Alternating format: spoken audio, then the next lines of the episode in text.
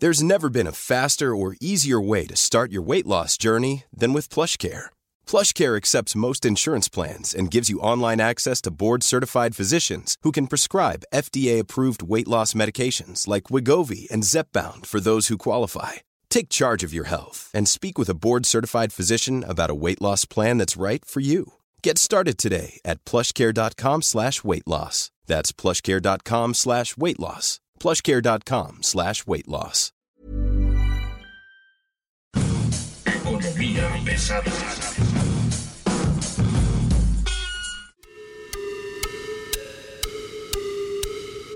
¿Cómo están ustedes? Bienvenidos a Economía Pesada. Mi nombre es Luis Carriles, arroba Luis Carrujos, y como siempre, es un gusto estar con ustedes. Y hoy tenemos de invitado a Zayael Torres. Atza, como usted lo sabe, es uno de los editores del financiero y uno de los principales, digamos, columnistas del sector energético. ¿Por qué está aquí hoy Atzayael? ¿Por qué nos va a platicar hoy lo que vamos a hablar? Pues básicamente porque es de los que mejor conocen las red flags, ¿no? Estas banderas rojas de alerta que hoy tienen encima el sector económico mexicano, el sector empresarial, que están pensando los empresarios, los financieros, que están pensando todos los sectores que, en los que él tiene que ver. Atza, ¿cómo estás? Muy buen día.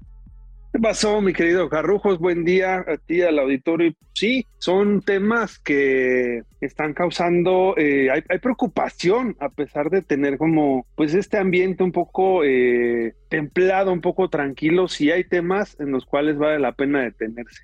Pues empecemos, yo diría, mi querido Tayael, como cuáles serían los más importantes, las banderas rojas más importantes que estamos viendo en un contexto donde el precio del, del dólar, por ejemplo, está pues ya abajo de los 18 pesos por dólar, ¿no? 17 pesos con 80 centavos más o menos, ¿no? Son sus mínimos en mucho tiempo. Estamos viendo una tasa de interés muy alta, es el fin del ciclo alcista, estamos viendo una recuperación de los bancos, está el temor sobre qué va a ocurrir con la economía norteamericana, si hay o no hay recesión, si tenemos o no tenemos la fortaleza para aguantarla y sobre todo, pues, este, ¿en dónde estamos parados? Fíjate que uno de los, de los temas que mantiene ahorita, hay, una red flag muy importante, es el tema de la inflación, que si bien se ha ralentizado y, y, se ha mantenido medianamente pues bajo control con todas las, todas las medidas que se han implementado, ¿no? Sin duda es una de las grandes preocupaciones para el sector empresarial en, de cara a la segunda mitad del año.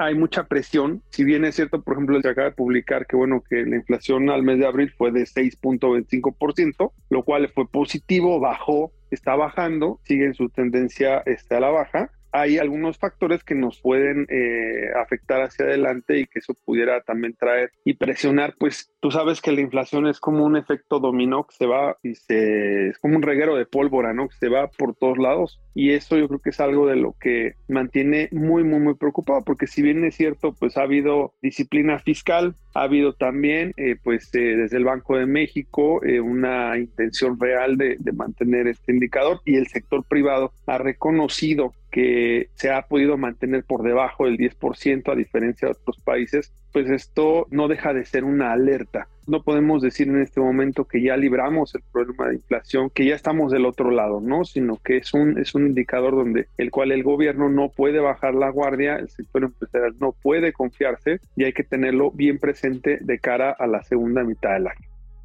Hay una teoría que habla sobre que la inflación se ha mantenido, se ha contenido más o menos baja por dos cosas. Uno, las altas tasas de interés que le están pegando al consumo, que están frenando el consumo de una manera, este, digamos, patriota. Salvajemente patriota. Salvajemente patriota. Este, las altas tasas de interés están, están frenando el consumo muy agresivamente. Hay un incremento enorme en el flujo, en el consumo en efectivo, ¿no? Digamos, la gente está prefiriendo gastar más en cash. Ya vimos, por ejemplo, la, la caída en la venta de autos, pues, tiene que ver con eso, ¿no? Hay menos créditos, están, están buscando menos créditos, están comprando carros usados, ¿no? En, en efectivo, uh -huh. En transferencia electrónica, lo que sea, pero no están usando créditos y la lluvia de dólares, ¿no? Que sigue llegando por las remesas. Entonces, altas tasas de interés, más consumo en efectivo, más lluvia de dólares, un dólar este, relativamente barato, derivado de la alta tasa de interés y la lluvia de dólares, pues te han ayudado a mantener a la inflación todavía por debajo de los, del 10%, ¿no? Que en otros países sí, en efecto, ya está pegando. Ahora, la inflación en el sector alimentario es más alta de lo esperado, ¿no?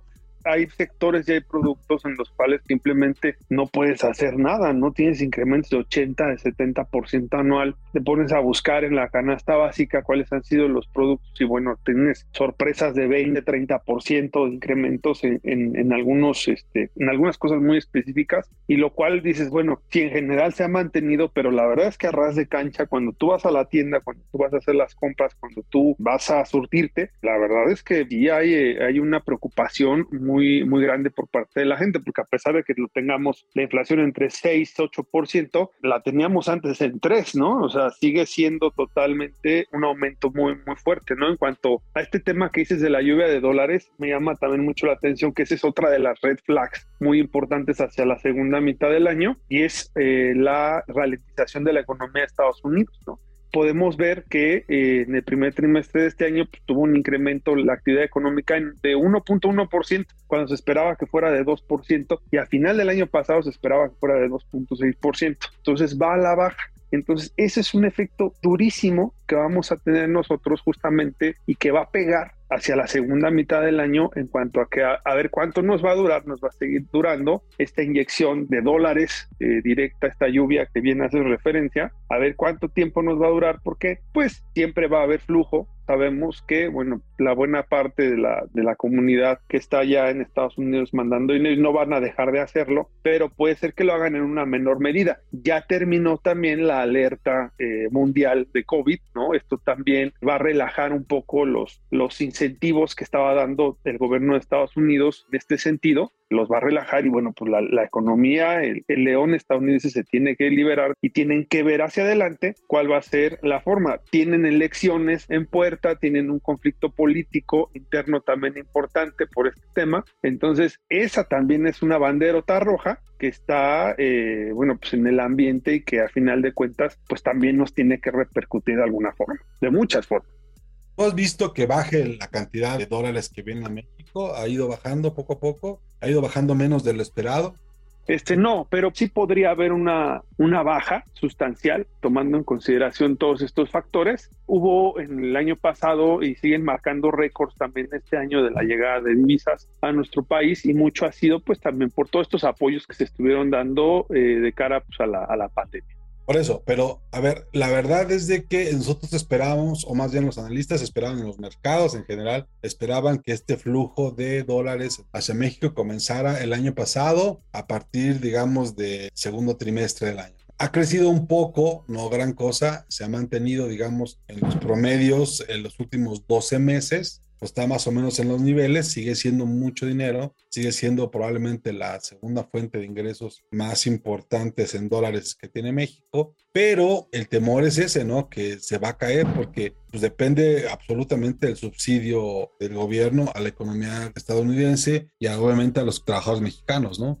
Exacto, para dar unos datos, por ejemplo, en marzo, nada más en marzo, le entraron a la economía mexicana 5.193 millones de dólares de remesas. ¿No? O sea, estás hablando de, pues que es una cantidad brutal, ¿no? Cada mes y cada que se lanza este indicador se reportan récord, se reporta récord, la gente eh, comenta que pues también todos los que la gente está mandando tiene que mandar más porque también las cosas aquí están más caras, ¿no? Cada vez están más caras las cosas, lo platicábamos, la inflación es como un círculo, ¿no? Un círculo nada virtuoso en el cual pues tienen también que de aquel lado jalarle más para poder satisfacer las necesidades de su gente de este lado.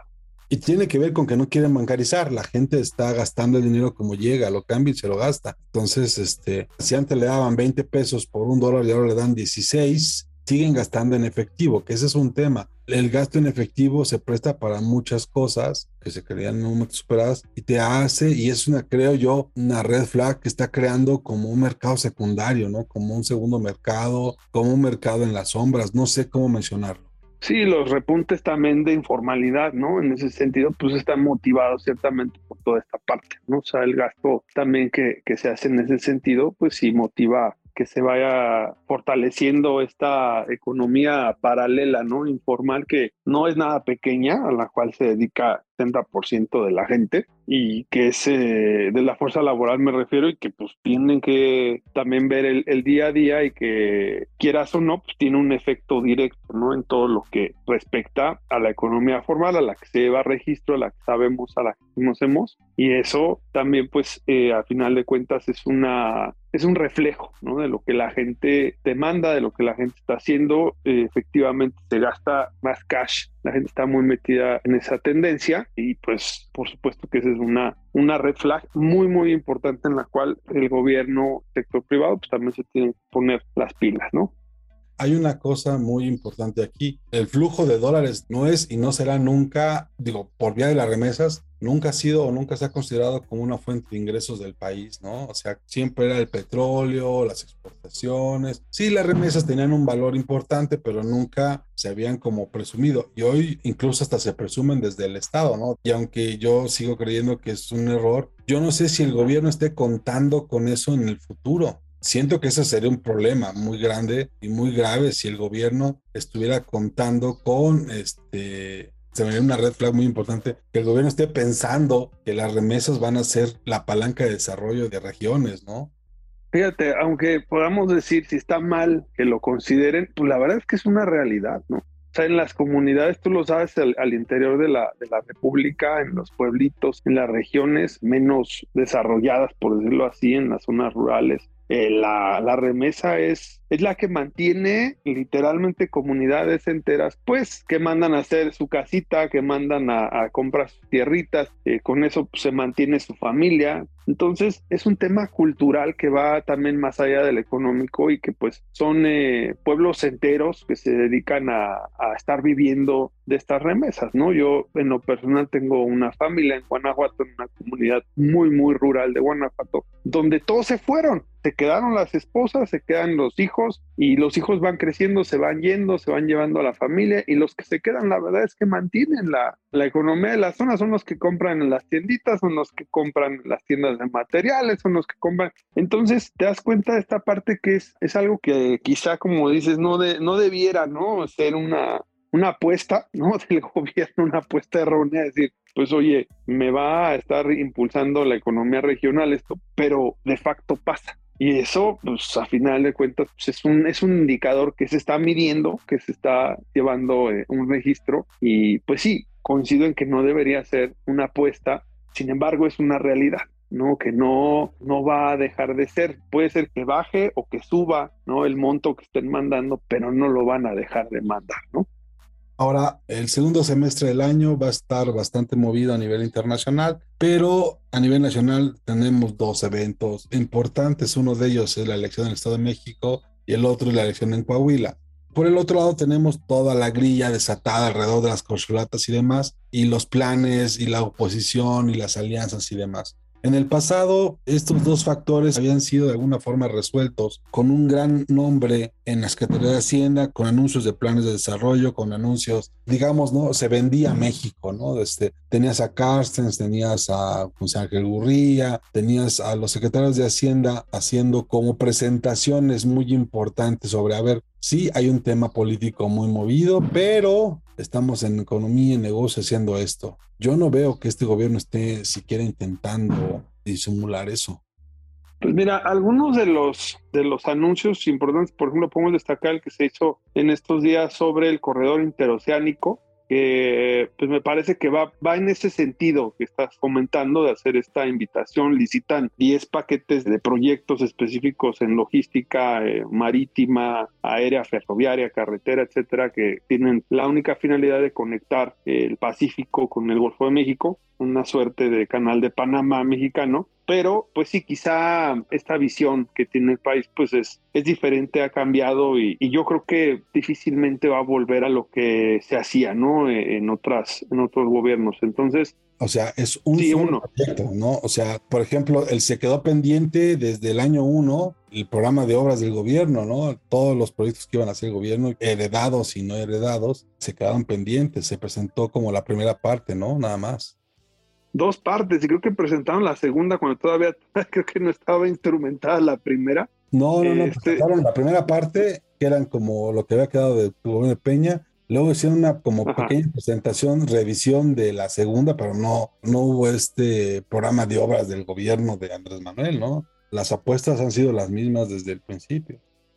Sí, se centralizó totalmente en la refinería y en el tren Maya, ¿no? Y es un gran pendiente que tiene la administración. Se pusieron de acuerdo con el sector privado para lanzar el paquete de obras que estaba pendiente. Sin embargo, pues como bien indicas, seguimos esperando. La verdad es que había un tercer paquete que ya no se anunció, que este, quedó ahí en el limbo. Y bueno, me parece que ese, ese sí es también uno de los grandes pendientes, que difícilmente vamos a ver que se solucione algo de aquí a que termine el sexenio. Estamos hablando de un año. Eh, un año eh, que va a ser convulso políticamente, pues vamos a estar centrados totalmente en esa parte, en quién va a ser el sucesor por parte de Morena, más allá de estar abriendo oportunidades ¿no? a, la, a la inversión. Yo dejaría aquí la conversación, platicaremos en unas semanas a ver, porque ahora quieren adelantar los nombres de las este, llamadas corcholatas, ¿no? Están diciendo que para noviembre estaría saliendo el nombre del candidato de Morena. Yo no sé qué tan bueno sea eso urgen consensos, ya urgen pactos entre ellos, creo que es lo, relevante, porque todo esto que estamos platicando y que nos encanta hablar de la grilla política, pues genera incertidumbre, ¿estás de acuerdo? Genera un clima de dentro del sector empresarial y de muchos, pues de que no pueden ver más hacia adelante, ¿no? En una de esas se cuela Noroña y va todo en otro sentido totalmente, o sea, o va Marcelo, va Claudia y va en un sentido totalmente también diferente a lo que estamos viendo ahorita. Entonces, necesita claridad, necesitan ya hacer pactos, necesitan resolver situaciones internas y sí dar un mensaje de que nos dé claridad. ¿Te parece que ya se requiere empezar a dar certidumbre hacia el futuro? Sí, por supuesto, porque ya está a la vuelta de un año esto, el, el, proceso, ¿no? Entonces sí tienen ya que tener una, una claridad y estar dando pasos claros para que la gente también sepa por dónde moverse. Ok, ya oyeron ustedes, el editor del financiero, Atayael Torres. Muchas gracias por estar con nosotros, Atayael. Tus redes sociales, Atza. En Twitter, arroba Atayael con H al final, ahí nos encontramos. Muchas gracias, esto es Economía Pesada, explicando el marxismo desde el iPhone.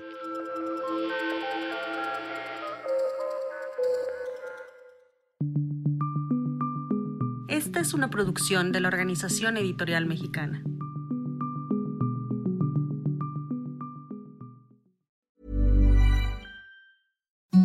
Imagine the softest sheets you've ever felt. Now imagine them getting even softer over time. That's what you'll feel with Bowl and Branch's organic cotton sheets. In a recent customer survey, 96% replied that Bowl and Branch sheets get softer with every wash. Start getting your best night's sleep in these sheets that get softer and softer for years to come. Try their sheets with a 30-night guarantee. Plus, get 15% off your first order at bowlandbranch.com. Code BUTTERY. Exclusions apply. See site for details.